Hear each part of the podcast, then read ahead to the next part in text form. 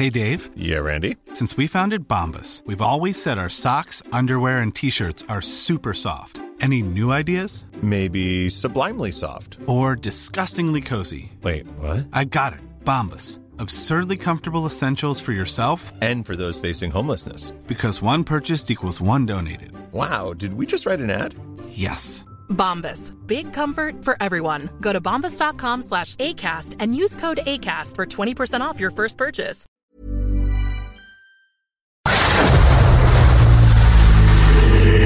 Dedo en la llaga. Había una vez un mundo en el que nadie creía. Un país de historias inexplicables. Una nación con personajes asombrosos. Santo Tomás tenía razón. Hay que ver para creer. El México increíble, las verdades que duelen, la voz de los que callan, el dedo en la llaga. Infórmate, diviértete, enójate y vuelve a empezar. El Heraldo Radio presenta El Dedo en la Llaga con Adriana Delgado. Me gusta cuando sexy te me pegas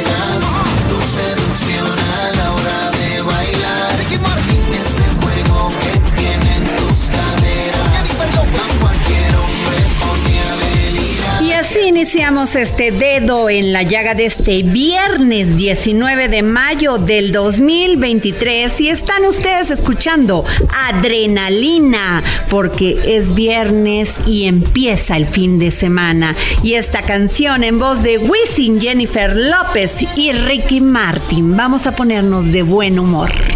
Escucha, baby, si solo supieras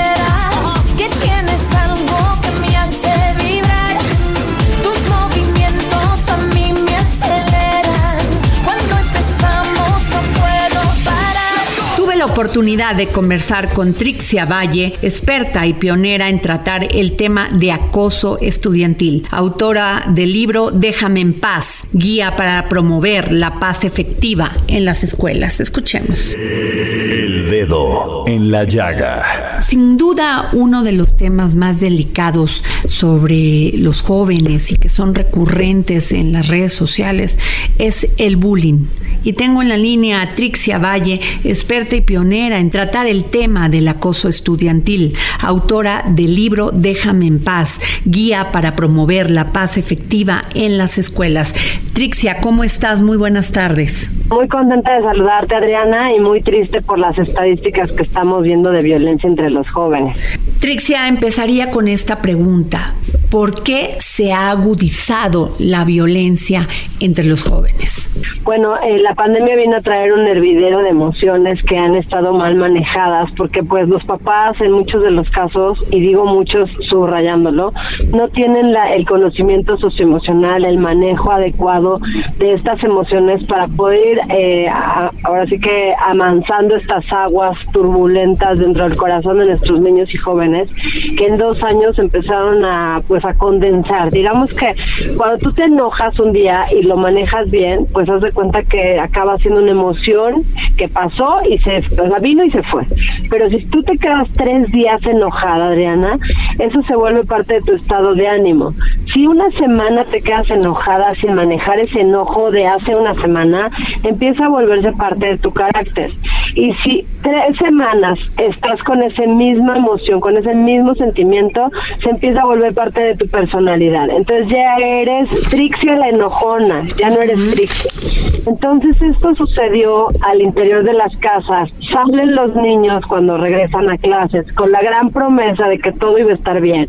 Y, y se dan cuenta que sus compañeros están igual que ellos o peor, que están muy agresivos, que hay muchos problemas no resueltos y obviamente en consecuencia pues ellos no- se desbordan en las emociones y se detonan en violencia. Trixia, tú refieres en este libro las crisis de identidad y cómo se compone una personalidad y son los cuatro yo. ¿Nos podrías explicar más? Claro que sí, es el yo que realmente somos, o sea, el yo profundo. Eh, tenemos el yo del pasado, que es esa idea con la que nos quedamos antes de la pandemia de yo quién era, cómo era mi familia. 20% de hogares se rompieron en la pandemia. Pandemia, gente murió, abuelitos, papás, mamás, hermanos. Entonces te quedas con la idea de yo quién era antes de la pandemia y el anhelo de yo quiero regresar a ese día. Luego el yo del futuro. ¿Qué va a pasar conmigo? No hay oportunidades. La incertidumbre. Está la incertidumbre y el yo del mundo, que es el yo de las redes sociales, en donde tú estás viendo que hay personas que te catalogan por algo que quizás tú ni siquiera eres, porque has transmitido tal vez mal un mensaje. Entonces esto se compone y en una personalidad falsa que te descompone a tu interior por sentirte incomprendido muchas veces. Trixia, pero también vemos aquí que en esta escalada de odio, de violencia de los jóvenes actualmente, también tiene que ver con un matrimonio que ya estaba descompuesto y que esta pandemia vino a agudizar y que los padres no estaban preparados primero en, en su emoción para enfrentar que los jóvenes se sentían solos, desamparados y sin amor, sin cariño. Así es, yo creo que había mucha falta de estructura en muchos hogares, que al final tú puedes tenerla, pero el día a día te va comiendo, ¿no? O sea, ya es lunes, corra, vámonos a la escuela, luego ya trabajas, luego ya llegas, no quiero pelear, vamos a ver la tele y mañana lo vemos, y así se fueron pasando años y años en muchos matrimonios que nunca fueron a aterrizar. Realmente estamos felices, realmente nos está funcionando, qué es lo que me dolió, y todo se queda abajo de la alfombra. Lo que pasó en la pandemia es que se tuvo que levantar la alfombra y ver las realidades, porque ya no había manera de evadirte de esas realidades. Entonces el problema entre las parejas en un 20% hizo que terminaran los matrimonios, los hijos viendo esa enorme tristeza, esas discusiones no habladas, esos problemas, esas adicciones, el consumo de alcohol aumentó 30% en la pandemia. Entonces, pues una locura que ellos tampoco saben manejar, que hay muy pocos psicólogos, y bueno, hay muchos psicólogos, pero hay muy, muy poca cultura de ir a un psicólogo a pedir ayuda. Es caro tradicionalmente pedir ayuda, entonces pues todo se vuelve un hervidero de emociones que llegan a las escuelas y a las escuelas es donde les cae el chahuistle, les cae el problema no manejado. Claro.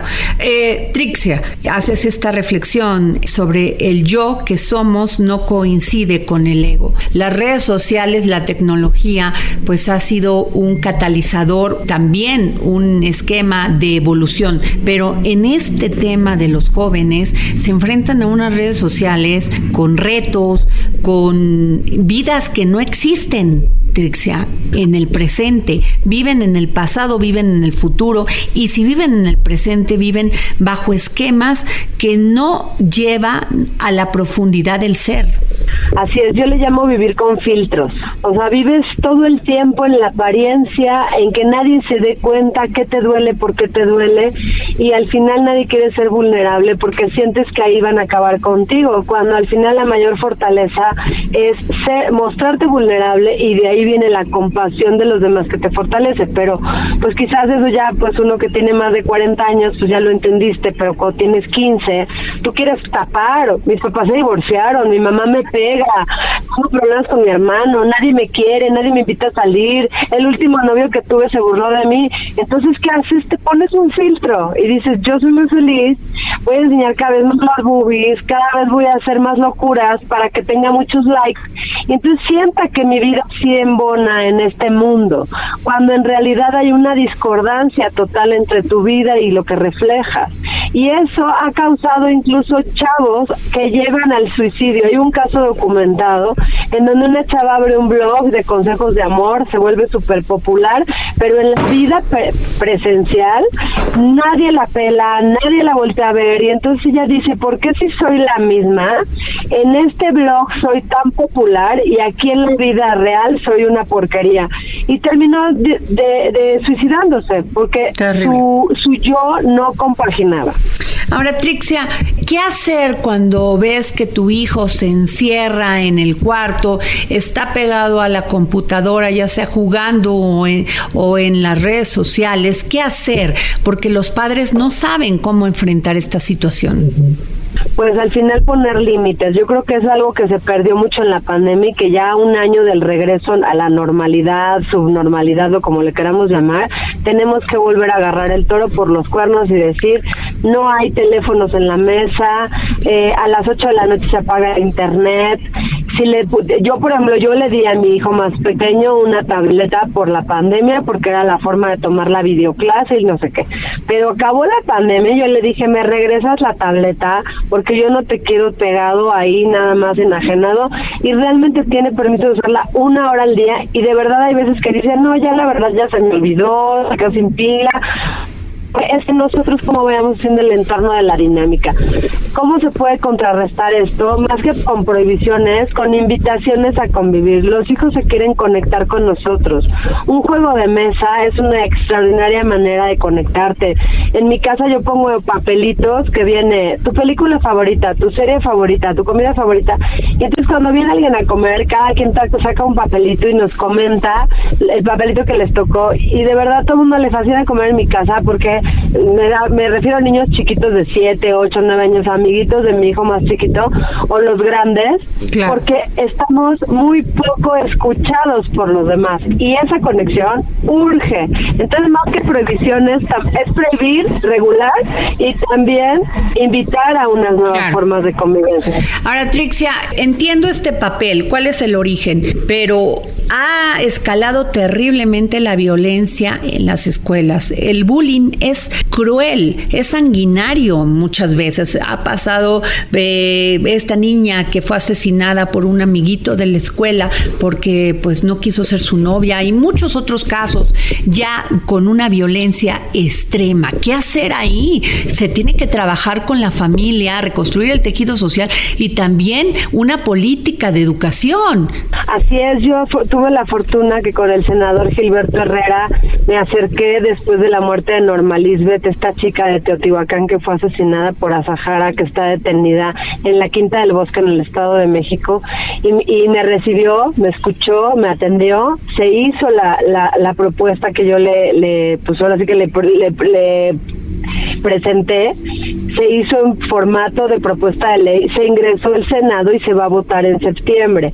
Esta iniciativa tiene cinco puntos. La primera es que todos los padres de familia obligatoriamente tengan que tomar escuela para padres al menos una vez al año.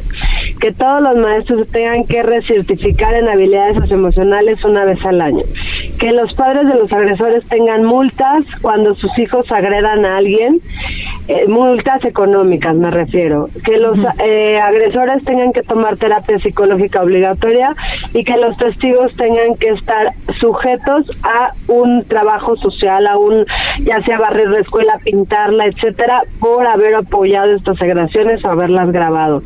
Por supuesto que debe de haber una reforma. Esta reforma es por el, senador de Morena, Gilberto Herrera. Ojalá, bueno, eh, yo tengo mucha esperanza en que se va a votar favorablemente en septiembre y vamos a estar ante un panorama de mayores recursos para escuela para padres, psicólogos y capacitación de maestros. Híjole, pues sin duda, este, ojalá esto se logre porque lo que sí es una realidad es lo que está pasando. Niños que están sufriendo un terrible agobio, no solamente de su edad, sino también no saben cómo manejarla y también el tema de las redes sociales. Gracias, Trixia Valle, gracias por este libro que es maravilloso. Déjame en paz, guía para promover la paz efectiva en las escuelas. Gracias Adriana y si las, los que nos escuchan se quieren sumar a este movimiento por la paz, que lean el libro, de verdad son 200 pesos, 240 pesos que te pueden cambiar la visión de la polarización la, y todas las tendencias que nos hieren como sociedad.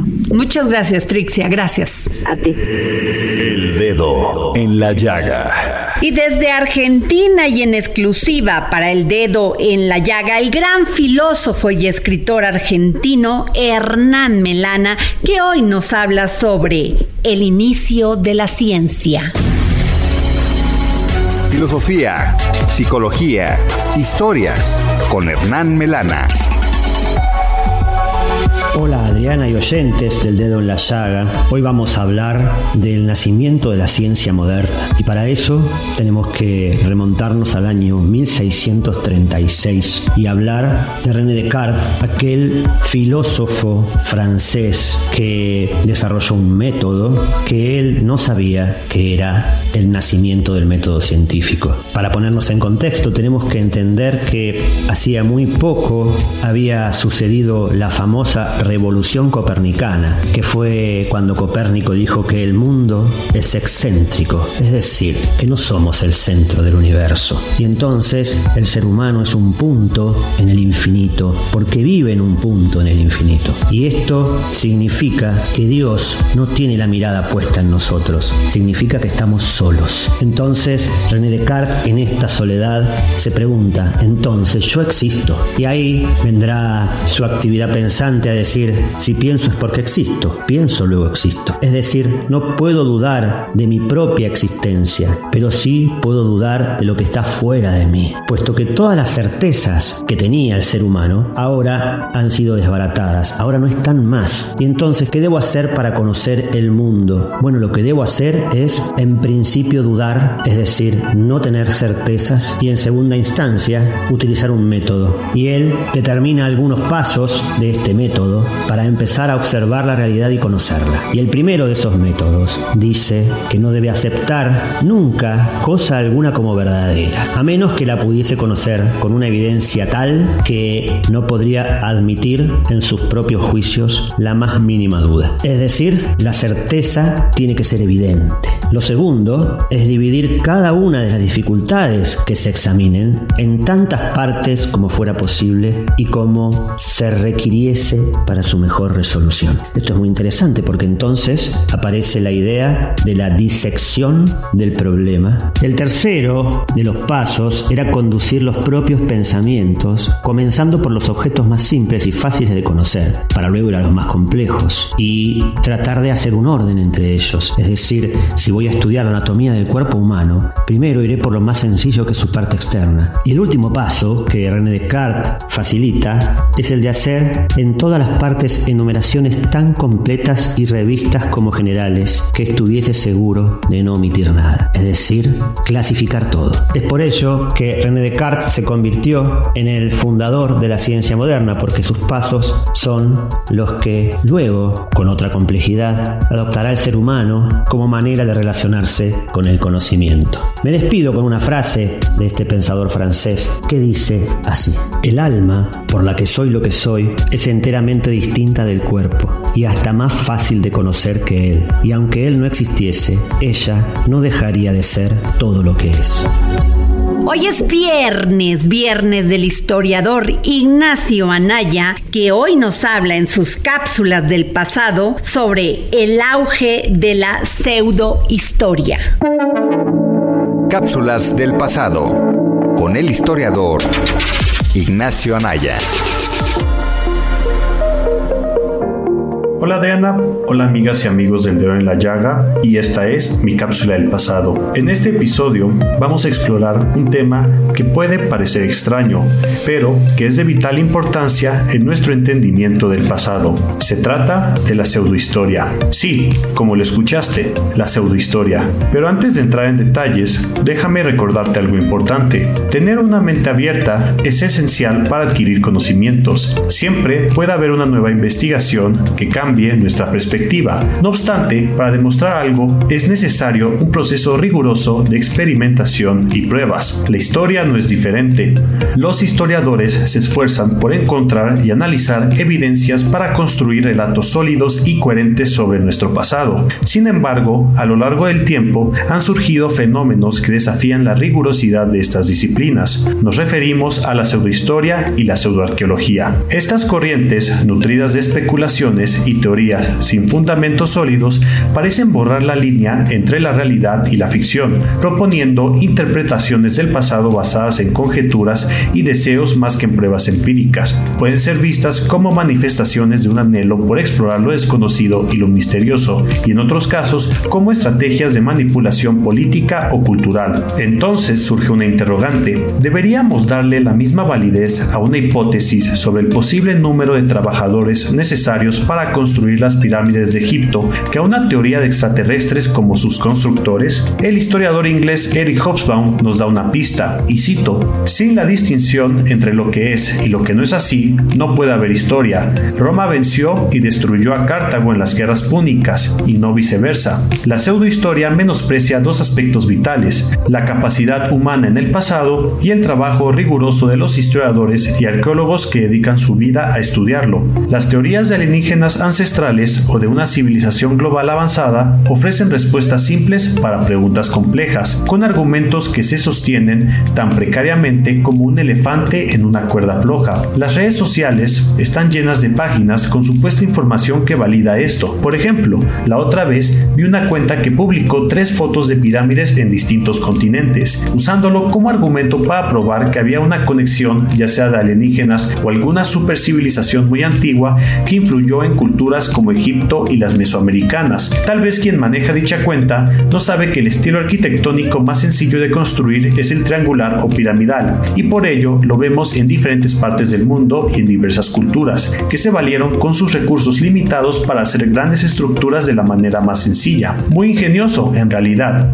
Estas teorías suelen basarse en interpretaciones sin fuentes que las respalden o en lecturas erróneas de las mismas, ignorando el contexto y pensamiento de cierto periodo o forzando imágenes en ideas contemporáneas en un pasado lejano. El reto para los historiadores es discernir lo válido de lo infundado, separar las teorías con respaldo documental y arqueológico de las que carecen de él, sin perder la capacidad de asombro ante nuevos hallazgos. El análisis crítico y el examen exhaustivo de las fuentes son herramientas indispensables en esta tarea. Quizás la pseudohistoria nos puede invitar a repensar las metodologías y enfoques de la historia y enfrentar los desafíos que la realidad, siempre plantea en esta disciplina. En resumen, la pseudohistoria puede parecer atractiva y emocionante, pero debemos recordar que la historia está basada en hechos, pruebas y análisis rigurosos que construyen procesos. Espero que les haya gustado este episodio y recuerden escucharnos cada semana. Muchas gracias y hasta la próxima.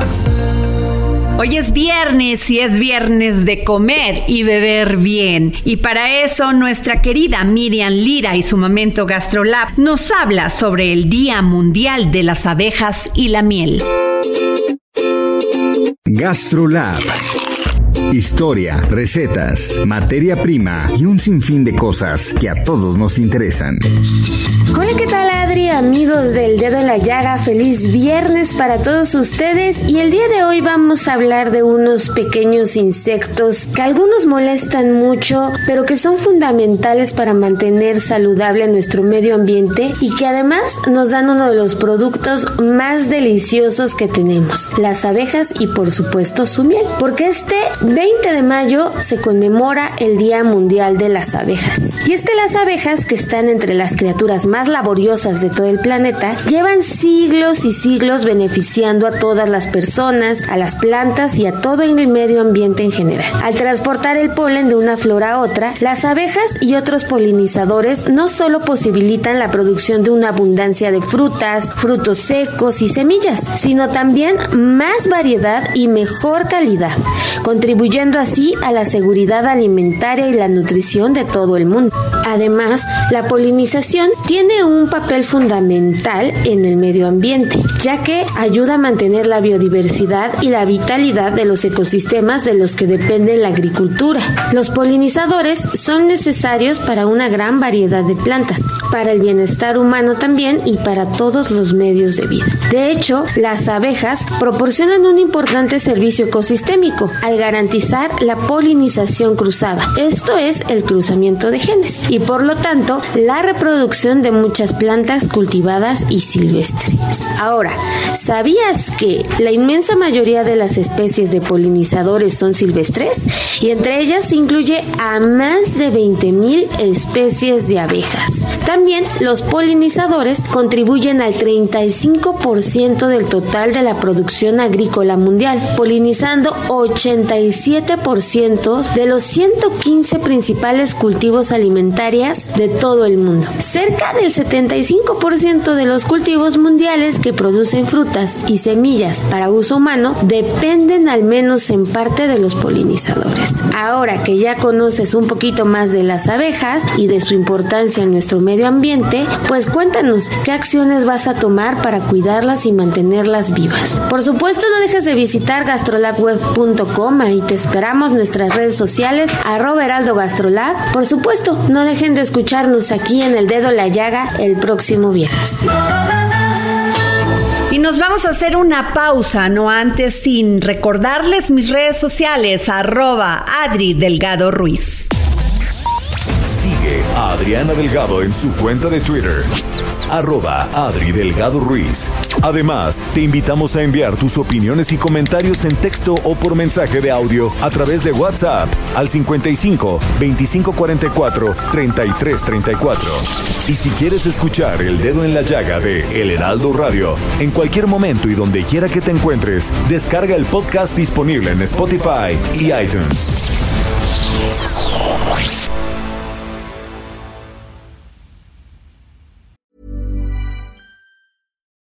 That time of the year. Your vacation is coming up. You can already hear the beach waves, feel the warm breeze, relax, and think about work.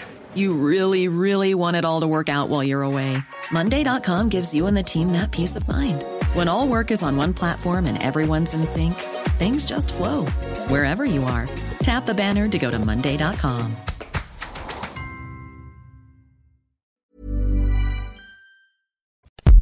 Sigue a Adriana Delgado en su cuenta de Twitter en arroba Adri Delgado Ruiz. Y envíanos tus comentarios vía WhatsApp al 55 25 44 33 34 o 55 25 02 21 04.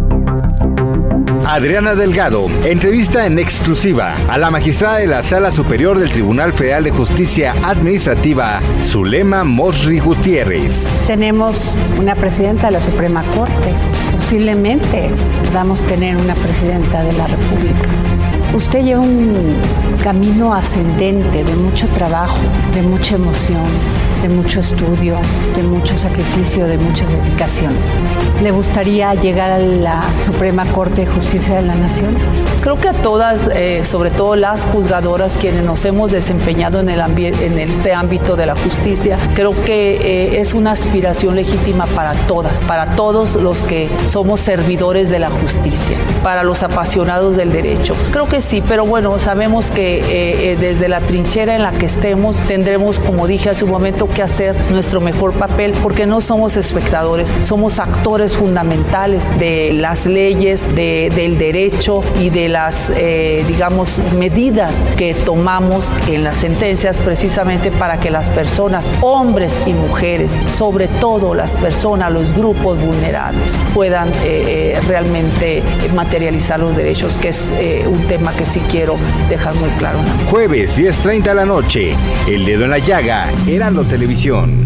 Y regresamos de esta pausa y les recuerdo que el próximo jueves a las 10.30 de la noche por el Heraldo Televisión tendré una interesante entrevista con la magistrada Zulema Mosri Gutiérrez. El dedo en la llaga. ¿Qué tal amigos del dedo en la llaga? Qué gusto saludarlos y comentarles que si ustedes viven en la Ciudad de México y cuentan con la pensión del bienestar para las personas adultas mayores o con discapacidad que otorga el gobierno de México, aún estás a tiempo de cambiar tu tarjeta al Banco del Bienestar. Si recibes el apoyo a través de una tarjeta bancaria tradicional o en efectivo, esto es para ti. Consulta requisitos en www.gov.mx diagonal bienestar o llama a la línea del bienestar 800-639-4264. Tienes hasta el 31 de mayo para hacer el cambio. Gobierno de la Ciudad de México, ciudad innovadora y de derechos. Regresamos contigo, Adriana, al dedo en la llaga. Libros, libros, libros con el gran Exxon Alamilla, gran promotor cultural,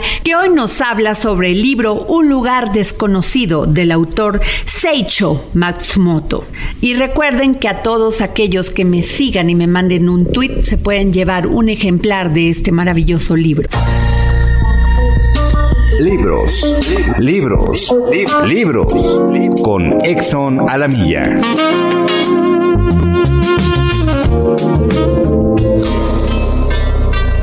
Gracias, querida Adriana. Audiencia del dedo en la llaga. Hoy les vengo a recomendar la novela Un lugar desconocido del escritor japonés Seiko Matsumoto, publicado en español por Libros del Asteroide. Durante un viaje de negocios en Kobe, Asai recibe la noticia de que su esposa Eiko ha fallecido de un infarto.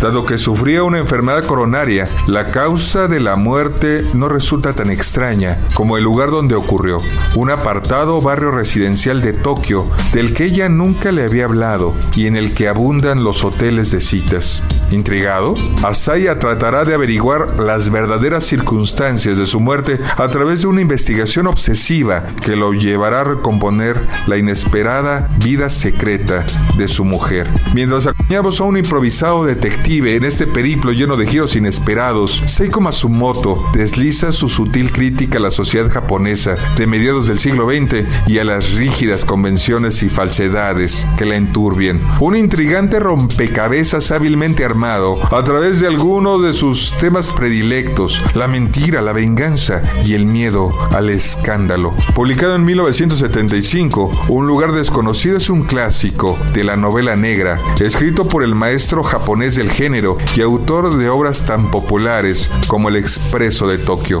Querido Radio Escuchas del Dedo en la Llaga, un ejemplar de Un lugar desconocido para la primera persona que escriba al Twitter Adri Delgado Ruiz. Muchas gracias, Adriana. Nos saludamos en la próxima y por favor, cuídense mucho. Y nos vamos con Claudia Juárez, que le hizo una interesante entrevista a Benjamín Subtún, miembro del colectivo Maya de los Chen, en el marco del Día Internacional de las Abejas y la Miel. Y recuerden que aquí en el dedo en la llaga le hemos dado seguimiento a esta tragedia de las 2.000 colmenas perdidas en Jopelchen, Capeche. Abeja y la Miel que se celebra este 20 de mayo hay poco que celebrar, al menos en la zona de Campeche. Apicultores de las comunidades de San Francisco Sutuc en el municipio de Opelchen y Crucero Xá en Campeche reportaron a finales de marzo la muerte de miles de abejas de sus apiarios, presuntamente a consecuencia del insecticida fipronil usado en la fumigación aérea de campos de cultivo de la región, lo que les ha dejado pérdidas económicas por más de 12 millones de pesos. Pobladores de San Francisco Sutuc informaron sobre la devastación de 2.600 colmenas de abeja de 75 apiarios, lo que ha conmocionado a los productores y sus familias por el quebranto a su patrimonio que por años ha sido el sustento de sus hogares. Incluso en abril de este año, preocupada por esta situación, la legisladora Beatriz Paredes presentó un punto de acuerdo para solicitar al gobierno federal que a través de la Secretaría de Agricultura y Desarrollo Rural acuda a las instancias de justicia correspondientes a presentar las denuncias respectivas por la muerte masiva de las abejas. Sin embargo, a casi dos meses de lo sucedido, Benjamín Suctún, miembro del colectivo Maya de los Chenes, asegura que no han recibido apoyo ni de las autoridades ni de los legisladores. Dijo que en la región los playicidas se usan sin control, sin horario, pero hoy en día quieren culpabilizar al apicultor de poner los apiarios cerca de zonas de cultivo, pero ya estaban esos en lugares antes del desmonte y que ahí se hicieran las siembras. La región desde hace mucho se dedica a la apicultura y hoy se perdió el patrimonio de 80 apicultores que se quedaron sin abejas, cosecha de miel, ni recurso para sustentar a sus familias. Benjamín dice que se debe establecer un programa emergente de recuperación de colmenas, pues las familias dependían totalmente de esa actividad. En cuanto a la producción de miel, Benjamín Suctún dijo que el kilo del producto está en 24 pesos. Con una colmena se procesan alrededor de 20 kilos de miel en una temporada buena, pero este año estuvo tan baja la producción que apenas dio 2 o 3 kilos por colmena a causa de la sequía principalmente. Como ven, hay poco que celebrar. Y nos vamos con Gonzalo Lira, que hoy nos trae una entrevista exclusiva con Alexis Gambis por su película Hijo de Monarcas con Tenoch Huerta, que ganó el festival Sundance. Es tiempo del séptimo arte, películas, cortometrajes, series, documentales y excelente música con Gonzalo Lira. Hola, ¿qué tal Adri? Muy buenas tardes. Un saludo a ti y a toda la gente que nos escucha por acá, por el dedo en la llaga. Soy Gonzalo Lira. Ya lo saben, me encuentran en redes como arroba gonis, G-O-N-Y-Z. Y llegó el viernes y con el viernes pues vamos a hablar obviamente de estrenos. Y esta semana les quiero mandar al cine, a la sala de cine, porque se estrena una coproducción mexicano-americana, eh, una película que ya recorrió varios festivales. Estuvo en el Festival de Sundance, estuvo en el Festival de Cine de Morelia, en varios más. Se trata de Hija de Monarca que es una película independiente que nos cuenta la historia de un migrante mexicano, un científico que vive en Nueva York y que debe de regresar al pueblo en el cual creció, en el cual habita su familia acá en México, donde se están llevando a cabo las celebraciones por el Día de Muertos. La particularidad de este personaje y de esta película es que, como lo decía, es un científico. De entrada es extraño que veamos como protagonista a un mexicano que, pues como migrante, tiene una posición de alguna forma privilegiada, de alguna forma es un personaje educado, es un personaje que no vive necesariamente en los límites de la sociedad. ¿Por qué? Porque es aceptado al ser este eh, catedrático. Él se dedica a estudiar a la mariposa monarca, en particular el fenómeno migratorio de la mariposa monarca, pero también la pigmentación de sus alas. Y es a partir de estas dos, eh, de estos dos temas, de estas dos metáforas, que el director Alexis Gambis hace una analogía sobre la migración de los mexicanos en Estados Unidos, sobre la identidad, ¿no? ¿Qué es lo que nos da la identidad del lugar en el que vivimos o al lugar en el que nos movemos, etcétera, etcétera? El protagonista de Hijo de Monarcas es nada más y nada menos que Tenoch Huerta, este actor mexicano sensación que sabemos que estuvo recientemente en Black Panther, esta película del universo cinematográfico de Marvel, y tuve la oportunidad de platicar con el propio director Alexis Gambis, y esto fue lo que me dijo sobre su interés de hacer una metáfora desde la mariposa monarca. No es la primera vez que toma a un animal entre sus protagonistas para hablar uno de estos temas y vamos a escucharlo. Yo, yo soy biólogo de formación, entonces sí, sí utilizo siempre como ese discurso científico como manera de abordar diferentes temas, ¿no? De, de hablar de, de una situación social, o sea, de hablar de la, de la migración y también de hablar de, de- del ritual, de la parte cultural. Um, entonces siempre utilizo eso, pero es verdad que, la, que, que muchas de mis películas siempre hay un enfoque sobre un animal como metáfora, ¿no? El, el animal como representa muchas cosas, como un símbolo de, de la migración, de la, del ritual, de la ciencia. Y en este caso la monarca me fascinó como, como manera de encuentro entre todos esos temas, ¿no? Que, que, que siempre, sí, en- y mucho de mi trabajo es abordo un poco esa relación entre los humanos y los animales y cómo vivimos en ese ecosistema. Am, así que así se fue, pero, pero en el proceso de hacer el largo, yo también hago como varios cortos, ¿no? En el proceso de como de desarrollar la película y, y ahí se va también alimentando y, y- y formando la, la, la película también. La película es sobre la, sobre esta búsqueda de la identidad, de quién somos, ¿no? De, de, de una disección no solamente física, pero también eh, como metafórica justamente de, de, de quién somos y también en relación a dónde vamos, a dónde regresamos, a dónde estamos actualmente en el mundo. Y creo que en el mundo actual hay mucha gente que tienen como una crisis existencial, ¿no? Um, que somos como nómadas, pero no solamente es nómada física, pero también digital, o sea, tenemos muchas identidades y estamos tratando de encontrar un poco la forma en que todo eso se, se encuadra y, y también entender como los conflictos entre varias identidades o, o la necesidad a veces de esconder una identidad para reforzar otra, ¿no? Um, entonces la, la película habla de eso y, y también es, un, es una película sobre mm, como de alguna manera celebrar la,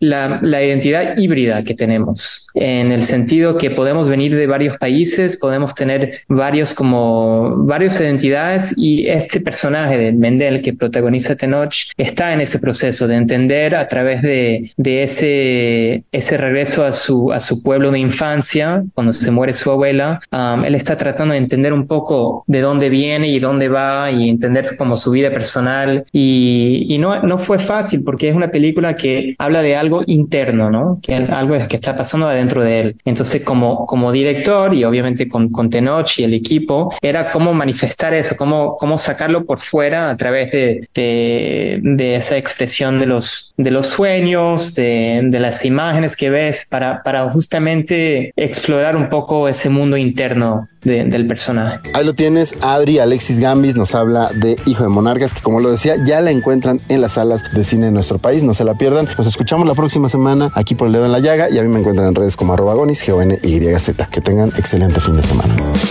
Y nos vamos con Beatriz Jiménez y su sección Ingeniería Rosa que hoy nos habla sobre la importancia del filtro del aire acondicionado.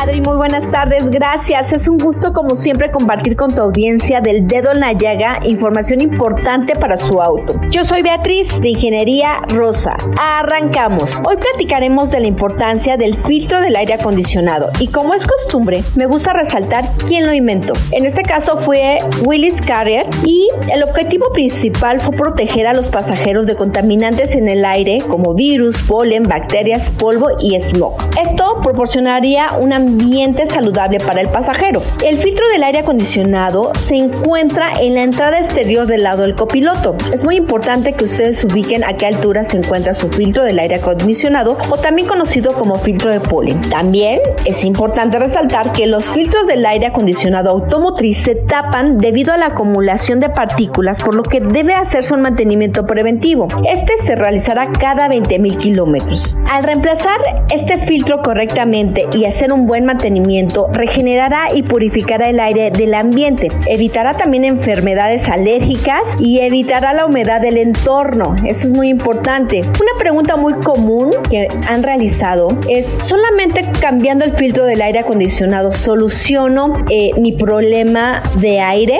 contaminado? No, no basta solo reemplazarlo. Es muy importante que su mecánico, asesor, técnico siempre les recomiende descontaminar perfectamente bien todo el sistema. Y esto consta de limpiar y desinfectar perfectamente la cabina donde reposa el filtro del aire acondicionado, así como los tubos que llevan a este eh, proceso de sacar el aire correctamente limpio. Además, en pandemia nosotros agregamos aquí en Ingeniería Rosa un producto que sanitiza el sistema. En ESFE, Ingeniería Rosa, te esperamos para que realices este servicio y puedas estar segura que dentro de tu auto estás respirando aire limpio y sin contaminantes o peor aún, que te puedan generar una alergia. Como siempre, es un gusto compartir con todos ustedes información para su auto. Que tengan excelente día.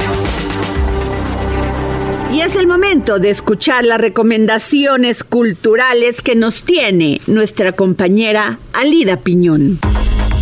Hola Adriana, ¿qué tal? Hoy les quiero hablar de dos propuestas que pueden disfrutar en el Centro Nacional de las Artes en el sur de la ciudad. La primera es Medea en el Destierro, una propuesta teatral y performática de María Sánchez que invita a repensarse desde la rabia para volver a abrazar la ternura. Es una reflexión escénica que alude a las Medeas contemporáneas y su dilema ético, una confesión compartida y una renuncia al amor que duele y otras culpas impuestas por el patriarcado. Medea en el destierro es una propuesta escénica que parte de la conjugación del performance o arte de acción con la interpretación de un texto dramático, lo cual quiere decir que a veces la actriz es Medea, en otras ocasiones es ella misma. La actriz está acompañada por un músico intérprete, Ricardo Lonis, quien tiene la voz del coro al mismo tiempo que manipula instrumentos e interpreta la música del espectáculo. El punto de partida es el mito griego de Medea, en particular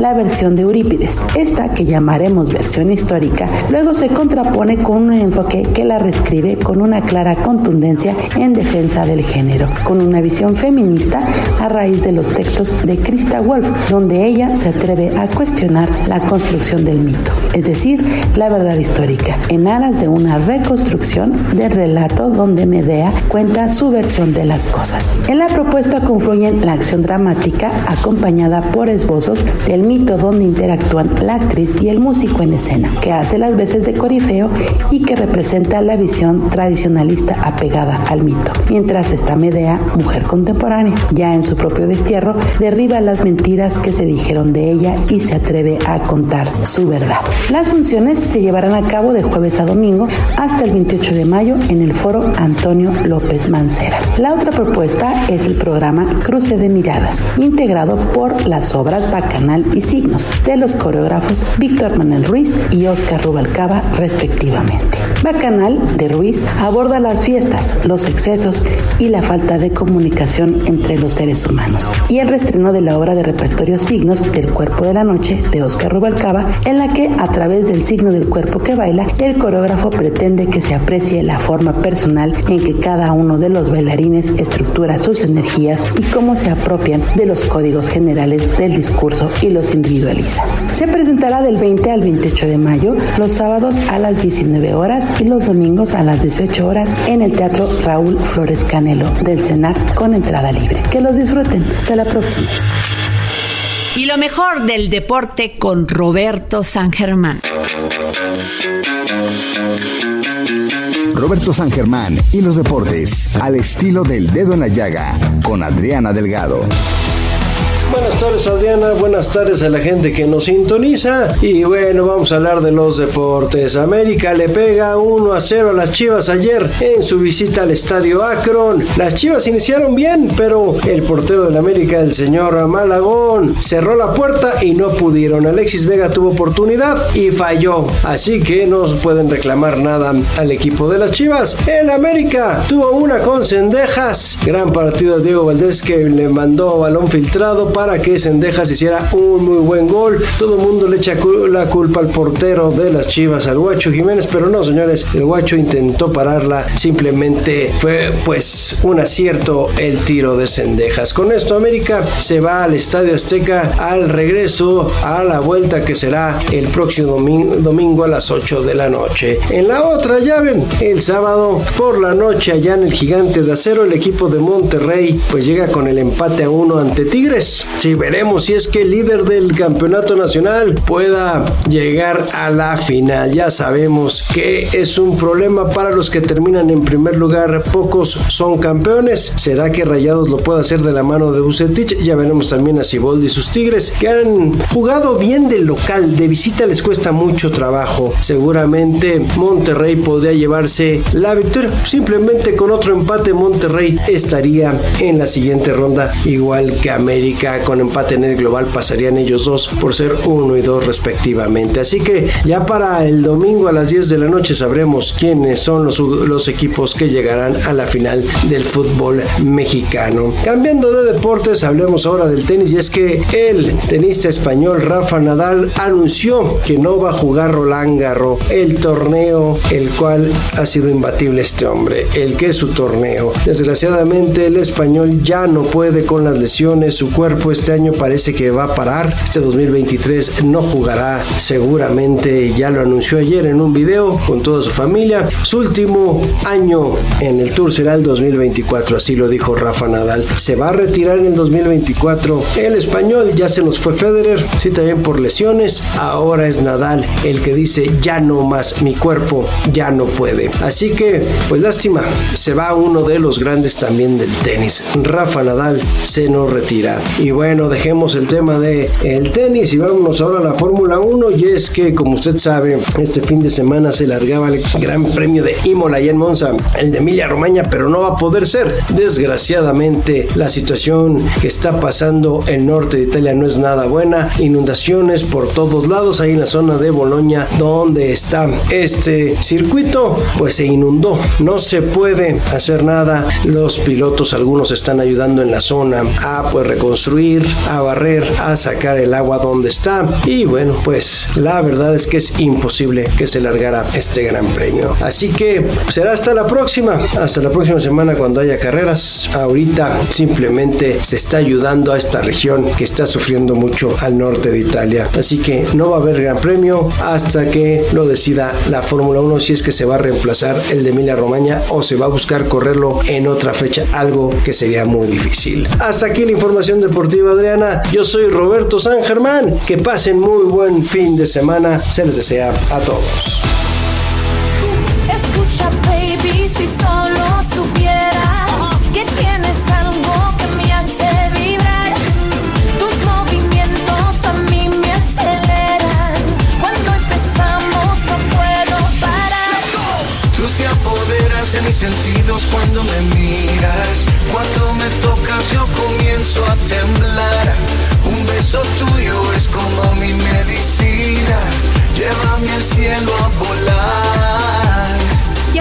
Al final de este dedo en la llaga. Yo soy su amiga Adriana Delgado y los invito a que nos acompañen el próximo lunes y como siempre les digo, gracias por escucharnos y también gracias por permitirnos entrar en su corazón.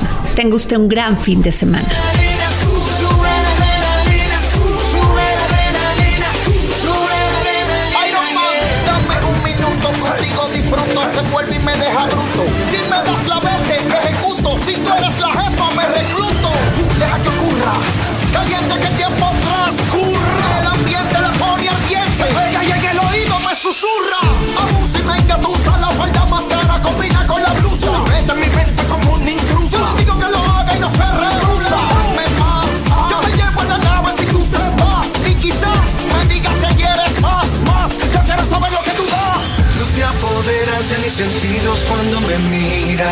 Cuando me tocas yo comienzo a temblar. Un beso tuyo es como mi medicina. Llévame al cielo a volar. Si tú te fueras, yo no sé lo que haría.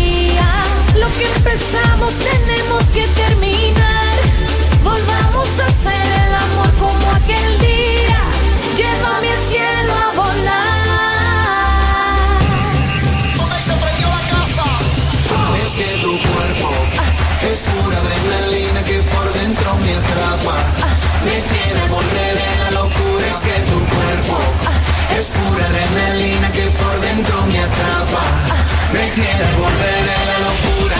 Sube la adrenalina, sube la adrenalina, sube la adrenalina, sube la adrenalina, sube la adrenalina, sube la adrenalina, sube la adrenalina, sube la adrenalina. El Heraldo Radio presentó El Dedo en la Llaga con Adriana Delgado.